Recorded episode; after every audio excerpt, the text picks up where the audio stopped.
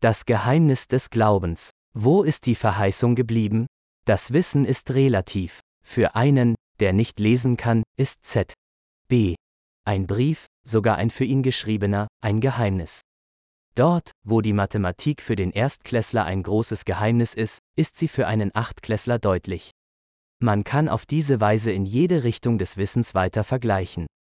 Wie bekannt, für den einen ist es ein Geheimnis, für den anderen ein klarer Gegenstand. Es ist vorstellbar. Hätte man dem großen Physiker Albert Einstein von einem Smartphone erzählt, hätte er es als eine bloße Utopie bewertet oder sogar als Streich bezeichnet. Und doch können heute Kinder mit diesem Gerät flott umgehen. Es ist eindeutig, je mehr man lernt, praktiziert, Erfahrungen sammelt, desto weniger Geheimnisse bleiben übrig. Und doch bleibt weiterhin eine große Menge davon, die man nicht versteht und nie verstehen wird. So weit, so gut. Mit dem Glauben sieht es ähnlich aus wie mit dem Wissen. Auch er kann relativ sein. Die Bibel spricht von einem kleinen und großen Glauben. Als Jesus merkte, was sie beschäftigte, sagte er, ihr Kleingläubigen. Matthäus 16,8a. Oder, da sagte Jesus zu ihr, Frau, dein Glaube ist groß. Matthäus 15,28. Der Glaube ist in fast allen Bereichen und Lagen des Lebens wichtig und oft unumgänglich. Er ist sogar so sehr wichtig, dass, und ohne Glauben ist es unmöglich, Gott zu gefallen. Hebräer 11,6. Ein entsprechender Glaube kann manches kleine oder große Geheimnis wirksam überbrücken. Es bewegen Geschichten, in denen Menschen, trotz vieler Gebete, weiterhin beträchtlich leiden mussten. Sie haben oft vergeblich an bestimmte Verheißungen der Bibel geglaubt, wie diese, rufe zu mir in Tagen der Not. Dann werde ich dich retten, und du wirst mich preisen. Psalm 50,15. Weil sie keine zufriedenstellende Wirkung auf ihr Bitten und Flehen spürten, keine Antwort auf die Frage, warum, bekamen, haben viele ihren Glauben an einen allmächtigen Gott der Liebe schrittweise aufgegeben. Eine besondere, biblische Verheißung prägte den Glauben und damit das Leben von unzähligen Menschen im Verlauf der Weltgeschichte auch der Jünger des Herrn Jesu Christi die Verheißung seiner baldigen Wiederkunft. Siehe, ich komme bald, halte fest, was du hast, damit dir niemand deine Krone nehme. Offenbarung 3,11 Siehe, ich komme bald. Glückselig, wer die Worte der Weissagung dieses Buches bewahrt. Offenbarung 22,7 Und siehe, ich komme bald und mein Lohn mit mir, um einem jeden so zu vergelten, wie sein Werk sein wird. Offenbarung 22,12. Es spricht, der dies bezeugt. Ja, ich komme bald. Amen. Ja, komm, Herr Jesus. Offenbarung 22,20 und so weiter. USF. Mit großer Begeisterung glaubte eine beträchtliche Menge an diese Verheißung. Wir erwarten aber nach seiner Verheißung neuen Himmel und eine neue Erde, in denen Gerechtigkeit wohnt. 2. Petrus 3,13 Als das Warten kein Ende nahm, war dies auch ein Grund, dass viele den Glauben an die baldige Wiederkunft des Herrn Jesus verloren haben. Laut 2. Petrus 3, 3.4 wird nicht nur der Glaube verloren gehen, sondern es werden manche mit Spott und Hohn dagegen treten. Ihr müsst euch vor allem darüber im Klaren sein, in der letzten Zeit werden Menschen auftreten, die nur ihren eigenen selbstsüchtigen Wünschen folgen. Sie werden sich über euch lustig machen und sagen, er hat doch versprochen wiederzukommen. Wo bleibt er denn? Inzwischen ist die Generation unserer Väter gestorben. Aber alles ist noch so, wie es seit der Erschaffung der Welt war. Solche Menschen treten bis heute auf. Aus der Sicht eines allgemeinen, menschlichen Verständnisses wäre es berechtigt. Tatsächlich sind Tausende von Jahren vergangen und die sehnsüchtige Erfüllung dieser Verheißung blieb bis heute aus. Dass diese Menschen enttäuscht ihr Glauben aufgaben, muss daran liegen, dass sie Aussagen der Bibel nicht ganz richtig verstanden haben.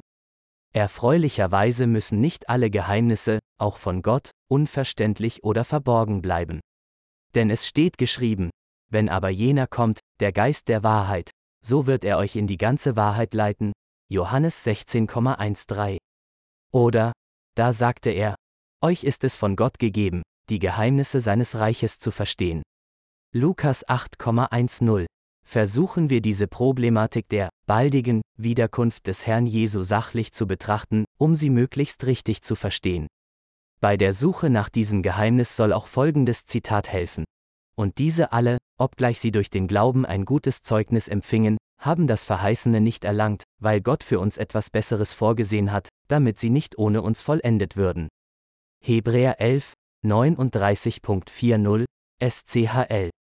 Sie sollten mit uns zusammen ans Ziel kommen. Hebräer 11,40b, GN, ohne uns. Das hier ist ein überwältigendes Geheimnis Gottes. Etwas, das für einen Menschen mit 3D-Denken unbegreiflich abstrakt ist. Nach diesem Vers rechnet Gott mit Menschen, die erst in der Zukunft leben werden. Bei der Lösung dieses schwer begreifbaren Geheimnisses Gottes ist Folgendes zu beachten. Denn meine Gedanken sind nicht eure Gedanken, und eure Wege sind nicht meine Wege, spricht der Herr, sondern so viel der Himmel höher ist als die Erde. So sind auch meine Wege höher als eure Wege und meine Gedanken als eure Gedanken. Jesaja 55, 8.9. Und, dieses eine aber sollt ihr nicht übersehen, Geliebte, dass ein Tag bei dem Herrn ist wie tausend Jahre, und tausend Jahre wie ein Tag. 2. Petrus 3,8. Einerseits liegen Fakten vor, mit denen man sich auseinandersetzen müsste, andererseits das Hindernis des begrenzten, menschlichen Denkens. Ein kleines Beispiel der Begrenzung Unfähigkeit ist die Unendlichkeit zu begreifen, zu durchschauen. Wir unternehmen eine Reise bis ans Ende des weiten Kosmos. Beim Ankommen wird der Verstand fragen, was hinter diesem Ende wohl sei. Das wird zu einer nie entenden Zerrissenheit führen, denn hier gleicht jedes Ende einem Anfang. Die Unfähigkeit, manche Dinge zu verstehen, liegt in der Begrenztheit des 3D-Denkens.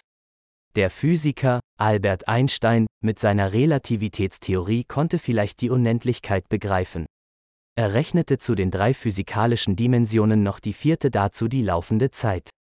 Sie spielt in den Abläufen eine große Rolle. Z. B. Zwei Stunden in den Armen eines geliebten Menschen kommen wie zwei Minuten vor, aber zwei Minuten vor der Hinrichtung wie zwei Stunden. Einerseits versteht sich unter Ewigkeit eine Zeit ohne Beginn und Ende, gleichzeitig ist unbegreiflich, dass der Gott des Universums sein Dasein keinen Anfang hat. Oder es zu begreifen, dass selbst der Himmel und das ganze Universum können ihn, Gott, nicht fassen, 2. Chronik 2,5. Auch dies ist unbegreiflich. Jemanden wachhalten, gleichzeitig aber von sehr langer Zeit zu wissen. Wacht also, denn ihr wisst nicht, an welchem Tag euer Herr kommt. Matthäus 24,42. Versetzen wir uns in die Lage der ersten Menschen, die in ihrem ersten Sohn den verheißenen Messias erwartet haben. Hätte man ihnen damals gesagt, dass dieser verheißene Samen erst nach 4000 Jahren in die Welt kommt, oder den Aposteln, die zu ihren Lebzeiten die Wiederkunft des Herrn Jesus erwarten haben. 1. Korinther 15, 51.52, dass er erst nach 2000 Jahren kommt, würden sie an diese Verheißung glauben? Würden sie für ihren Glauben manche schweren Lasten auf sich nehmen, vieles aufgeben, sogar ihr Leben einsetzen? Man kann hier von einem unlösbaren Dilemma sprechen. Und doch, wenn die Hoffnung an die baldige Wiederkunft des Herrn Jesu nicht wäre, welchen Sinn würde dann das Leben überhaupt haben? Welche Triebfeder wäre das für das Überleben mancher schwerer und anstrengender Lagen, die das Leben unbarmherzig mitschleppt? Wie oft führen Krisensituationen bis zur bitteren Verzweiflung und nicht selten zum Selbstmord? Alle diese Dinge, die mit gesundem Verstand unbegreiflich sind und an denen man trostlos stecken bleiben würde, sind mit dem Glauben möglich zu überbrücken. Nach dem Begehen einer solchen Brücke kommt ein neuer Atem in das Leben eines Menschen und auch die Hoffnung auf die Wiederkunft des Herrn Jesus, die in unserer Zeit tatsächlich nahe liegt, wird neu belebt. Eine gute Hilfe für das Verstehen dieses großen Dilemmas liegt in dem Geheimnis der S. G. Vorherbestimmung Gottes. Eure Erwählung, Vorsehung, entspricht dem Plan, den Gott, der Vater, schon vor aller Zeit gefasst hat, dem Plan, euch durch das Wirken seines Geistes zu seinem heiligen Volk zu machen, zu Menschen, die sich Jesus Christus im Gehorsam unterstellen und durch sein Blut von aller Schuld gereinigt werden. 1. Petrus 1,2 NGÜ Demnach richtet sich diese Erwählung nicht nur auf den Grund des Glaubens, sondern hängt auch von den Werken ab. In dieser Richtschnur liegt das Problem, denn man kann davon ausgehen, dass immer Menschen kommen könnten, die diesen Glauben und die Werke nachweisen. Aus dieser Sicht würde es dann heißen, Aufgrund des unendlichen Wartens könnte es nie zu der Wiederkunft des Herrn Jesus kommen. Es ist eine Tatsache, dass, obwohl Gott immer noch seine Arme offen hält, das Interesse an seinem Wirken immer kleiner wird. Es wird so weit kommen, dass das Warten überflüssig wird, und der Start für den gigantischen Zug des Herrn Jesus und seiner Engel in Bewegung gerät. Darüber spricht folgender Text. Gott aber, sollte er das Recht seiner Auserwählten nicht ausführen, die Tag und Nacht zu ihm schreien, und sollte er es bei ihnen lange hinziehen? Ich sage euch, dass er ihr Recht ohne Verzug ausführen wird. Doch wird wohl der Sohn des Menschen, wenn er kommt, den Glauben finden auf der Erde? Lukas 18, 7.8 Was nun? Ein simples Beispiel. Ein guter Töpfer weiß im Voraus, aus welchem Ton sich ein geeignetes Gefäß formen lässt. Solange ihm dieses Material zur Verfügung steht, baut er geeignete Gefäße. Wenn keines mehr da ist, schließt er seine Werkstatt. In etwa so, glaube ich, verlief die Erwählung die Vorbestimmung der Menschen, die geeignet waren für die Umformung für das Leben auf der neuen Erde. Die Vorbestimmung ist nicht als Schicksal zu verstehen, im Sinne, ich bin einfach so. Ich kann nichts dafür, jeder Mensch hat die freie Wahl, sein Leben zu gestalten. Dieser Umformung dient auch die gegenwärtige biblische Prophetie, besonders die chronologische. Dazu gehören das zwei. Kapitel im Buch Daniel, dargestellt durch eine Statue der politischen Weltgeschichte, die Geschichte des Evangeliums, nahegebracht durch die sieben Siegel im Buch der Offenbarung, Kap.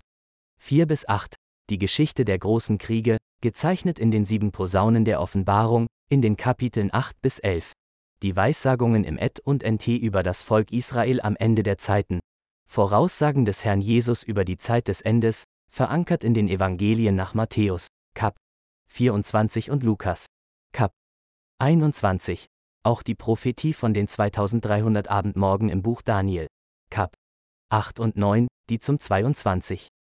Oktober 1844, dem Anfang der Endzeit, führt.